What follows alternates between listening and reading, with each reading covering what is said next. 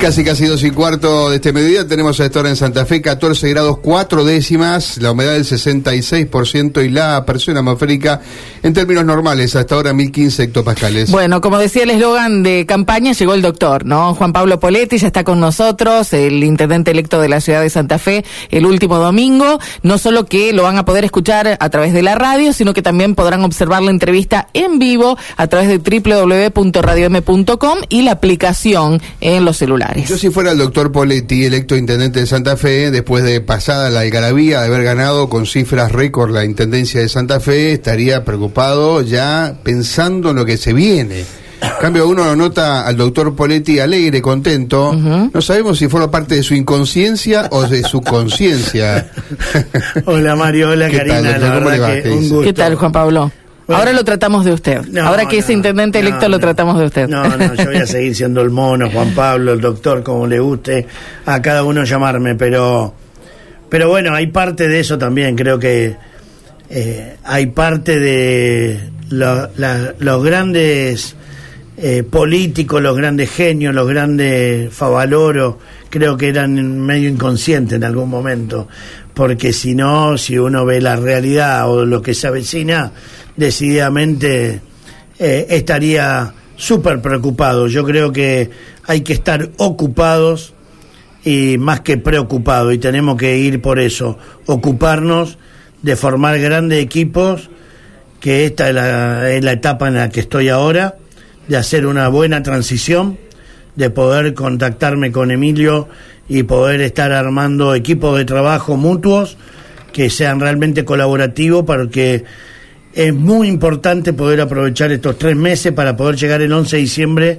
ya con la problemática sabida y ver qué solución le vamos a buscar a esa problemática. ¿Ya se reunió con Jatón en público, en privado? No, no, hablé con él el domingo, volví a hablar ayer y quedamos que él me pidió por cuestiones de agenda que es muy probable que el jueves nos estemos reuniendo. Pero ya habían estado recorriendo la zona de bombas la otra vez, por ejemplo. Estuvimos con Maxi Puyaro, con él, la secretaria del área eh, pero bueno, ahora lo que yo le pedí es una reunión formal, primera reunión de transición para que él pueda conocer los temas que más nos preocupan para poder que él pueda estar nombrando personas que puedan interactuar con nosotros para poder cada área, no le voy a pedir a Emilio con sus ocupaciones, eh, sino que cada área pueda estar interactuando con nuestra área en forma paralela para poder hacer una transición y tener tiempo eh, de poder empezar a ver a esa problemática que nos encontremos, que nos cuente Emilio,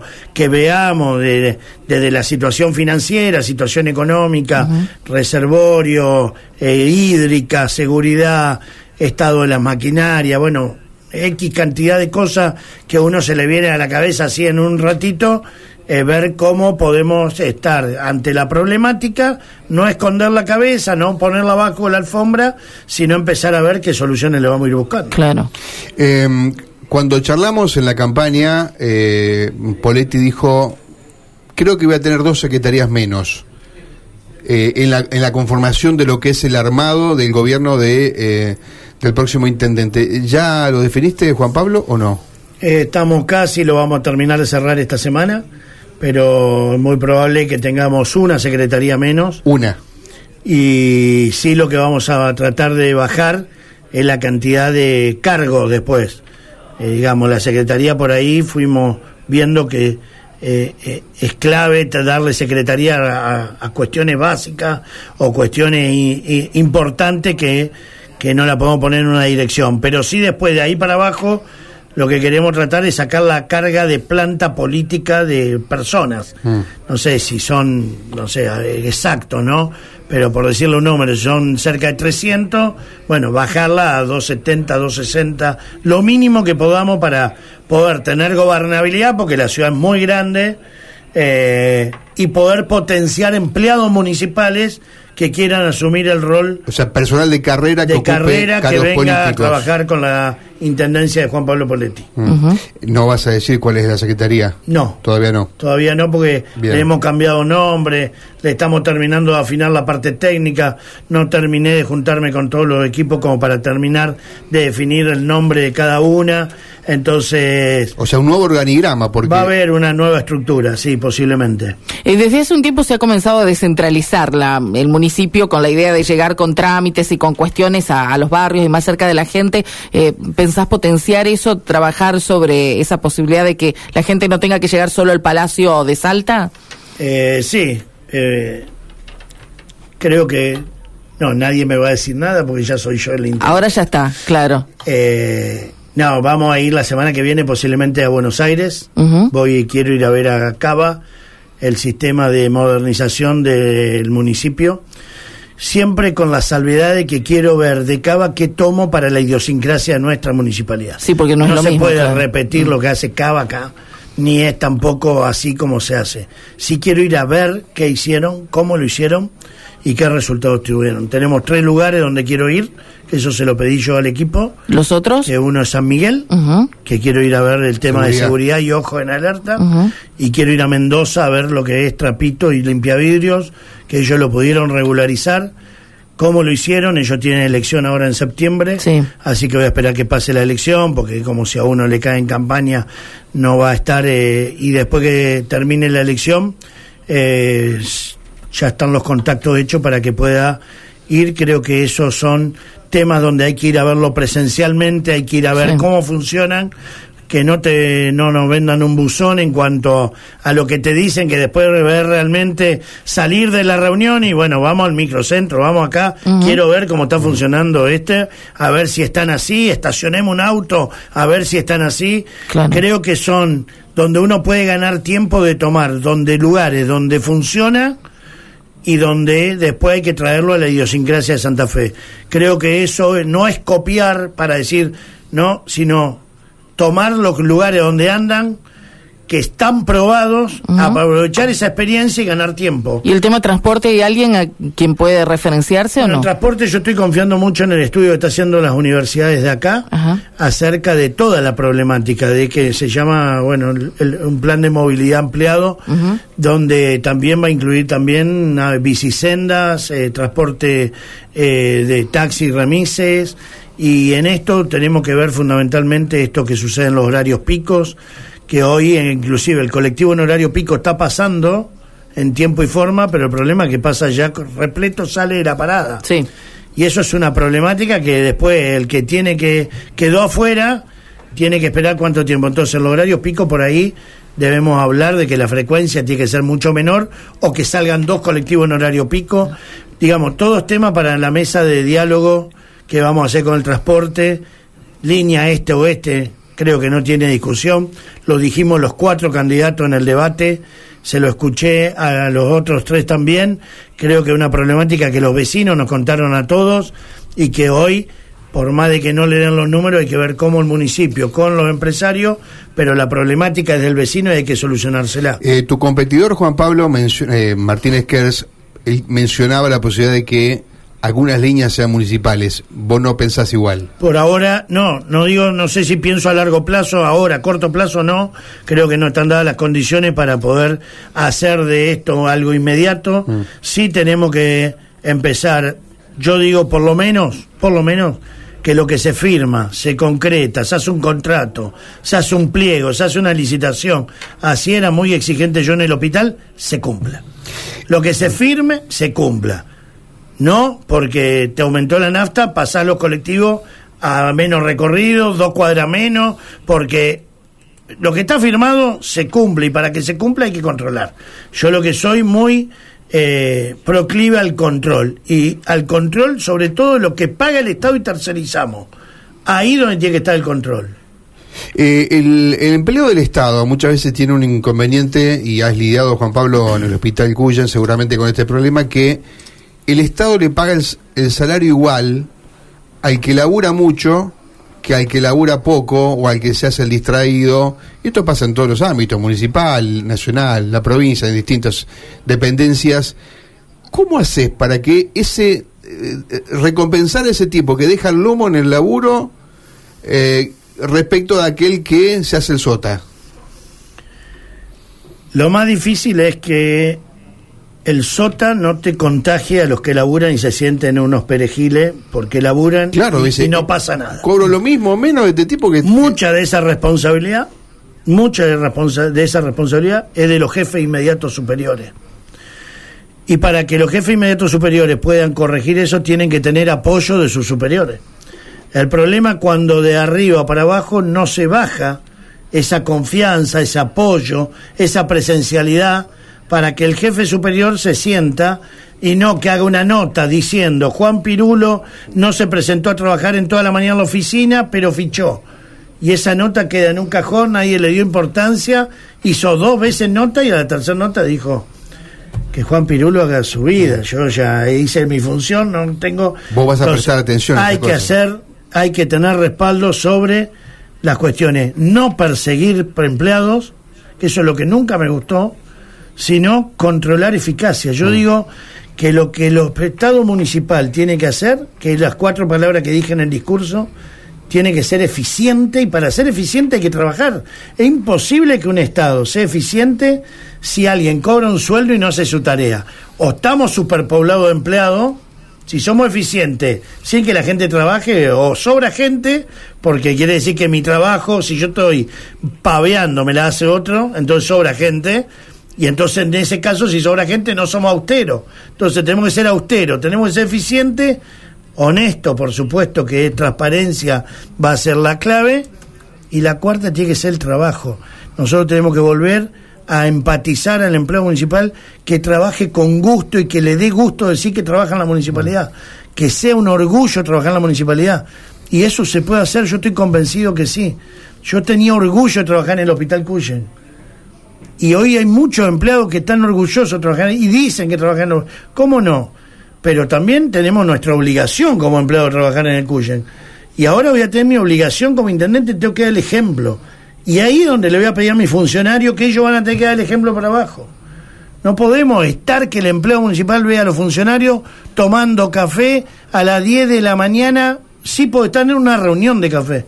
Yo hablé con dos intendentes en las campañas que le decía cómo hacer y me dice, mirá, yo quiero seguir haciendo mi vida de campaña porque la gente necesita verme y la gente se acerca y te dice, doctor, y, y yo entonces las reuniones muchas veces las hacía en un café. Si el intendente está en un café con una reunión del centro comercial y lo hacemos en un café, es para que la gente pueda acercarse, me vea y podamos tener ese tipo. Yo digo una cosa, ahora, si te ven tomando café toda la mañana y vos no laburas, ¿por qué le va a pedir que labure al empleado? Tenemos que dar el ejemplo de arriba para abajo. Hay algunas cosas que nos van preguntando los oyentes, así que vamos a ir echando. Uno de los temas es los jardines municipales. Eh, preguntan si los vas a mantener. Totalmente, totalmente y, y ojalá podamos tener la situación económica del país como para poder potenciarlo y seguir haciendo. Eh, la idea quedan tres barrios que estaban prometidos y que no se estaba hasta licitación aprobado y no se pudieron hacer. Me parece que eh, la idea es potenciarlos y sí lo que vamos a hacer sobre los jardines es realmente hacer un, un censo de qué porque me decían en comentario, por eso digo que no quiero ser imprudente al aire, pero que de, de- no tomaban a uno porque era de otro barrio. No, Claro. los jardines son municipales, Claro. la municipalidad completa, porque tal vez la madre vive por ahí, le queda como, digo, ahora hay que ver que tenga qué capacidad tiene un jardín en base al recurso humano que tenemos, esto está todo tabulado y en base a qué capacidad máxima, 40 chicos, listo. Tenés 30, pueden entrar 10 más, no importa qué barrio. Claro. Esto es lo que vamos a hacer con los jardines municipales, que no sea un ente cerrado, sino un ente público municipal. Y esto es lo que vamos a tratar de, hacer. Y si podemos potenciar de hacer uno, dos, tres jardines más, por supuesto que me parece que es una obra magnífica en cuanto que le da la capacidad de estímulo educativo a un chico Sí. de tres meses en igualdad con cualquier parte privada y a su vez una posibilidad de salida laboral a los padres y que los chicos no queden chicos menores cuidado de otros menores.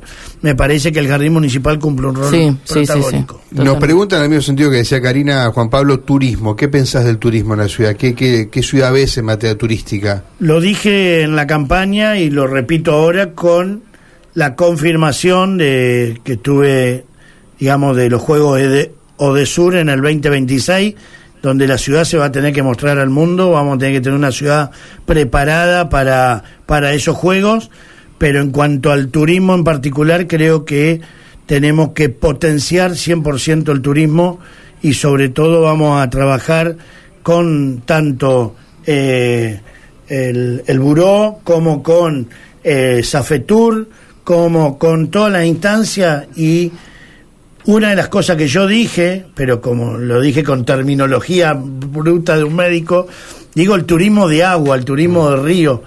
Creo que tenemos que darnos esta, lo decía siempre que, que uno va a Córdoba, tiene una imagen de una roca y le ponen que es un zapato y vamos todo hasta Córdoba a visitar.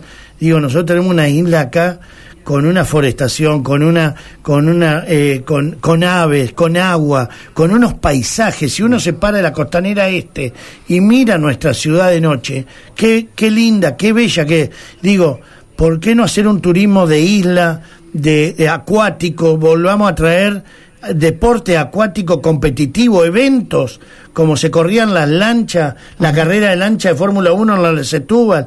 Bueno, ver qué vamos a hacer con esos pilotes, ver con esta nueva avenida Néstor Kirchner, podemos conectar este con oeste a través de esos pilotes con algo de turismo, de paseo peatonal. No sé, hay un montón de ideas, hay mucha gente que me acerca ideas pero creo que tenemos que potenciar primero la imagen de una Santa Fe turística. Tenemos una historia en nuestra ciudad que realmente no conocemos tal vez los santafesinos el Museo de la Constitución que tenemos hoy, al primer nivel. Tenemos un casco histórico con una historia y tenemos la costanera que bueno, la tenemos que embellecer para el turismo. Por eso yo digo, muchas veces los barrios del oeste me decían, pero deje de arreglar la costanera la costanera es parte de generar fuente de trabajo, porque el turismo genera fuente de trabajo. Trabaja en la farmacia, el taxi, el kiosco, el que vende copo, el que vende maní, trabaja todo en el turismo, el taxi, el hotel, el restaurante, el bar, el barcito, todo. Entonces, pero para que la gente quiera venir a Santa Fe hay que darle o playa, o turismo, o, o historia, o, o isla, algo le tenemos que dar. Hoy creo que le estamos dando poco para eso, digo, una ciudad de eventos y una ciudad de eventos deportivos, culturales y también científicos. Tenemos tres universidades, tenemos un montón de cosas para poder hacer del turismo. Doctor Poletti, eh, no está bien el estado de las calles. Están muy deterioradas. Entiendo que es una obra muy costosa para una ciudad como la ciudad de Santa Fe. Eh, ¿De dónde se pueden llegar a sacar recursos? ¿Cuál es su, su límite? Digo, eh, reclamar a Nación, pedir un crédito destinado a eso. Creo que tenemos que en la transición, se lo voy a consultar a Emilio, sé que él hizo un plan de bacheo autorizado por el Consejo en su momento. Creo que también acá hay una cuestión que yo la tengo que, la quiero conocer cuando te haga la transición también, que es los corralitos de agua. ¿A quién le corresponde? ¿Cuánto tiempo le corresponde? ¿Hay algo firmado? ¿Cómo reclama el municipio eso? Digo, yo me estoy dispuesto a sentarme con la gente de agua y decir, ¿cuál es el convenio? ¿Cuánto ustedes rompen? ¿Todo? ¿Y cuánto tiempo yo voy a tener la calle sin... Porque más allá de la calle deteriorada y todo lo que, lo que vemos de baches y después el tema de los corralitos es un peligro. Entonces, una cosa es tener un corralito una semana porque hay que esperar que fragúe, no sé cómo se llama el término, y otra cosa es estar meses sin que se arreglen cuando le corresponde a un privado arreglarlo. Entonces ahí es donde tiene que estar el Estado defendiendo a los vecinos. ¿Quién va a ir? ¿El vecino de la puerta de la casa? Tiene que ir el Estado a discutir con agua que quiero que se arregle en tiempo y forma, o si no la multa. Y con esa multa tal vez agarramos fondo para poder empezar a arreglar bache. Me parece que hay que darse ingenio y eso me parece que es gestión. Hay que ir a gestionar los problemas de la ciudad en representación de los vecinos. En materia de turismo, eh, hay alguien que pregunta por una, cuestión emblemática que creo que había llegado con Barleta, Corral la sostuvo, pero después ya no tuvimos más la carrera del TC2000 o del Super TC2000. Eh, ¿Para vos es prioridad recuperar eso? ¿No? ¿Qué, ¿Qué visión tenés, Juan Pablo? Yo soy una visión muy deportista, me gustan los eventos deportivos, me creo que sí, el otro día preguntaba eh, si no había otro lugar que complique menos el ritmo de la ciudad, eh, traer la misma carrera. Bueno, la gente de la carrera sé que había había preguntado mi teléfono y todo porque quería juntarse conmigo. Yo creo que hay que escuchar a todos, tenemos que ver eh, realmente en qué condiciona a la ciudad y qué le potencia. Pero no es un problema económico para vos, es un problema... Pero hay que, hay que, hay que ver el, el costo que tiene operativo y cuánto le deja a la ciudad Mm. en cuanto, porque si un tema financiero que yo tengo que adelantar la plata y después la voy a recuperar a toda la ciudadanía, le doy fuente de trabajo a un montón de gente y como Estado tengo esa posibilidad, puede ser una posibilidad. Y eh, digo, yo no, no cierro la puerta a sentarme a ver si se recupera o no el TC, porque hoy tenemos prioridad de gastos que decididamente no es para ir, eh, si es por eso me gustaría que vengan los Rolling Stones a Santa Fe Sí, claro, y claro. meto 500 mil personas, sé que sí los traigo. ¿Con qué fondo? Bueno, esto es lo que hay que discutir y esto es lo que hay que ser serio en la gestión para decir, ahora, decir no por no, no, me quiero sentar, ver números y después le digo, mira, a mí en este momento de la ciudad de Santa Fe es inviable, pero queda la puerta abierta para una nueva reunión. Claro. Eh, te voy a preguntar algo que pregunta un oyente, una chicanita, pero te lo tengo que preguntar porque No le prometimos que íbamos a trasladar No las preguntas, si no después me van a echar la culpa a mí. El tren de Barleta, así lo titulan, con aquel trencito que quedó guardado en un galpón, creo. ¿Tenés alguna idea de qué hacer? Parece una pregunta de, de debate, del debate del lunes Sí. que dijeron que fue muy buena. Y, y si me la hacían, le iba a preguntar justamente esto. Me parece que el que tiene que estar sentado acá es Mario Barleta para contestar esa pregunta. Yo soy Juan Pablo Poletti, me siento independiente, sigo siendo independiente. Creo que todos los gobiernos tienen cosas muy buenas, cosas malas y muy malas. Y bueno, cada uno tiene que responder por lo que hace. Yo sí tomo todo lo bueno que hizo Mario Barleta, tomo todo lo bueno que hizo Corral, tomo todo lo bueno que hizo Jatón, porque así creo que como la ciudad tiene que ir para adelante. Sí, y, y no tenemos que hacer lo que se hizo mal. Entonces, la pregunta creo que es para Mario Barleta, no para mí, pero yo eh, sí creo que vuelvo a repetir las palabras que dije recién. El Estado tiene que ser austero y eficiente, por lo menos en este momento. Tenemos que ser austero porque la situación del país no da para más. Y tenemos que ser eficiente porque con pocos recursos uno en tu casa hace eso. Yo tomo lo, mismo, voy a tomar la MUNI como tomé el hospital, como si fuera mi casa. Y en mi casa, si no daba para comer milanesa con huevo frito y papa frita, se comía milanesa con ensalada de tomate. Y eso es ser austero. No podemos hacer siempre lo que queremos, tenemos que hacer lo que podemos y lo que se debe. Y más cuando tenés fondos públicos manejando.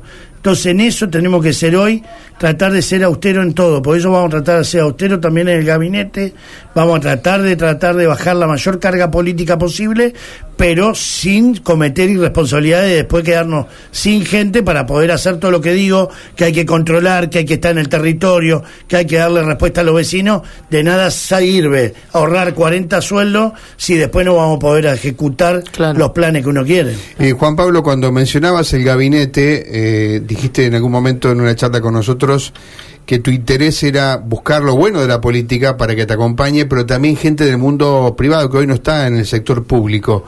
¿Has comenzado a hablar con ellos? ¿Has tenido ya respuestas negativas, positivas o estás en eso?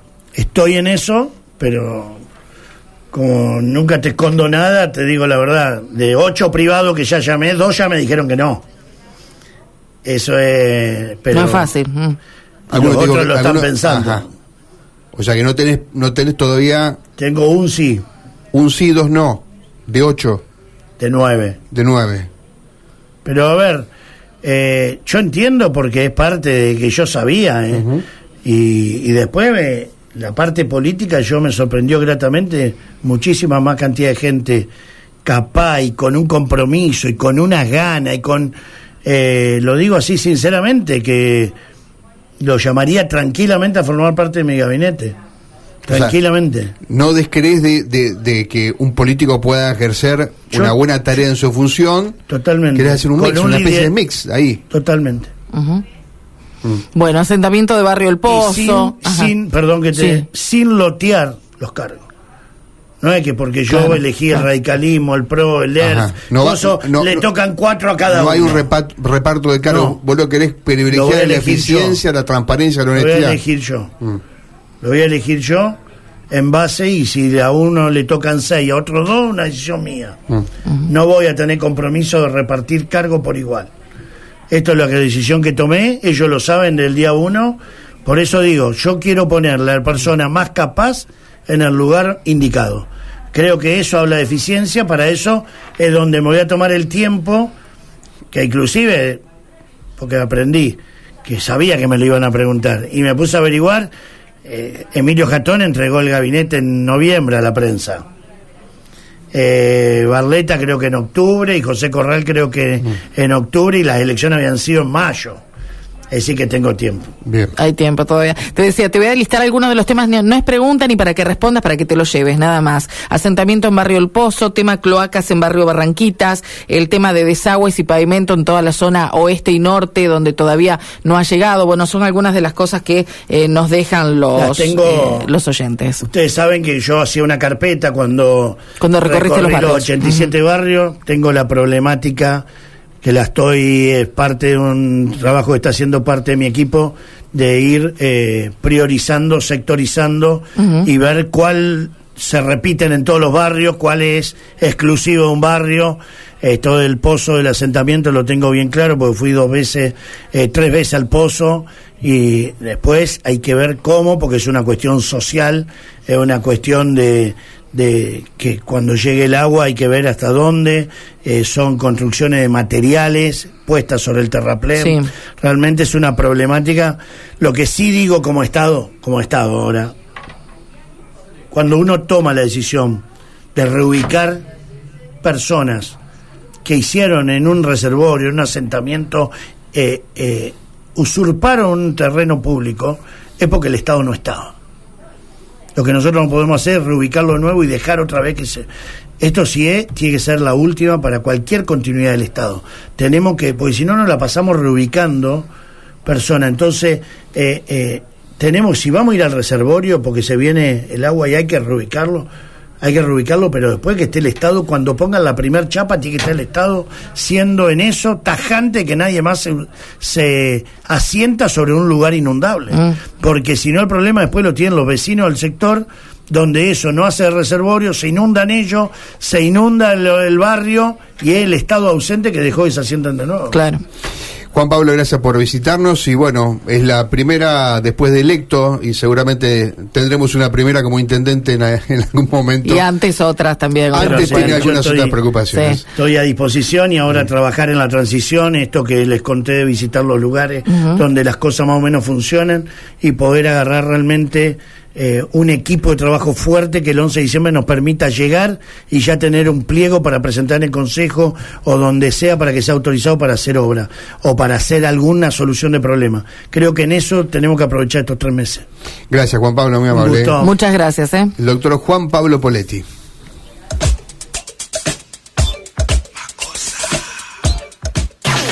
Karina Volati y Mario Galopo conducen desde las 9, informados por Radio M. www.radiom.com